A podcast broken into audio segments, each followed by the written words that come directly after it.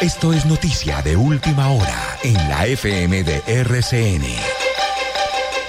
5 de la tarde, 56 minutos. Mucha atención. Alejandro Eder Garcés es el nuevo virtual alcalde de la ciudad de Cali. La mesa de decisión estadística de la FM de RCN considera que con el 41% de las mesas de los votos a favor de él con el 61% de las mesas informadas, con el 41% de los votos de esas mesas. Es el nuevo alcalde de la ciudad de Cali, con el 27% de los sufragios informados. Roberto Ortiz queda en el segundo lugar. Mucha atención, Cali, Cali. Cierra a esta hora con la información de la mesa estadística de la FM de RCN. Alejandro Eder, 41%. Roberto Ortiz, el 27%. Esto es tremendo, tremenda derrota para el petrismo a nivel nacional y tremenda victoria para lo que no es petrismo a nivel nacional. Don Juan, ya finalmente los números nos los aprobaron desde la mesa de decisión estadística de la FM de RCN. Alejandro Eder, alcalde de Cali, después de una campaña que fue difícil, después de vencer incredulidades, polarizaciones de clase en Cali, llega la alianza con Diana Rojas, hacen una muy poderosa, un muy poderoso equipo y ahí está el resultado. Alejandro Eder frente a la Sultana del Valle como nuevo alcalde. Luis Carlos, Eh, ayer señora. la encuesta de GAT3 que le eché una ojeada decía estaba subiendo impresionante, ya iba en 35% frente al chonto de 37. Claramente a lo que hubo fue una disparada a última hora que tiene este resultado, pero sí se veía él subiendo, subiendo, subiendo en todas las encuestas que sacamos aquí durante el tracking de la semana pasada. El tracking le pegó a todo.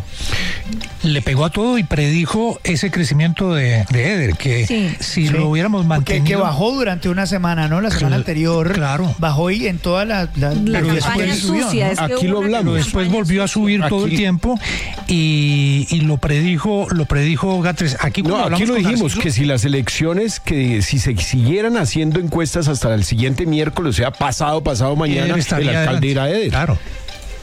¿no? Alejandro Eder, alcalde. alca- También tenemos alcalde en Tunja. ¿Ganó el ruso? Oscar Bueno.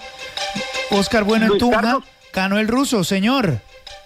Luis Carlos, buenas tardes. Así es, Mijail Krasnov, candidato por el partido político La Fuerza de la Paz, es elegido como alcalde de Tunja para el periodo 2024-2027. Eh, Luis Carlos, esta noticia se la estoy confirmando con el 31,70% de las mesas informadas, es decir, 351 de las 395. El candidato ruso recibió 23.850 votos. El segundo puesto fue para John Carrero, el candidato del gobernador Carlos Amaya con 16.161 votos. Recordemos que el profesor ruso es- hizo parte de la UPTC, llegó en el 2008 como estudiante de intercambio de la Universidad Humboldt de Alemania. Es especialista en comercio mayorista y exterior y en economía campesina. Tiene cuatro maestrías, dentro de las que se destaca el título de Relaciones Internacionales de la Universidad Estatal de Saratov y es doctor en Sociología Económica y Demografía de la Universidad Estatal de Volgogrado. Ha sido asesor económico para el sector privado y público, investigador, conferencista y docente de universidades como la Universidad Pedagógica y Tecnológica de Colombia,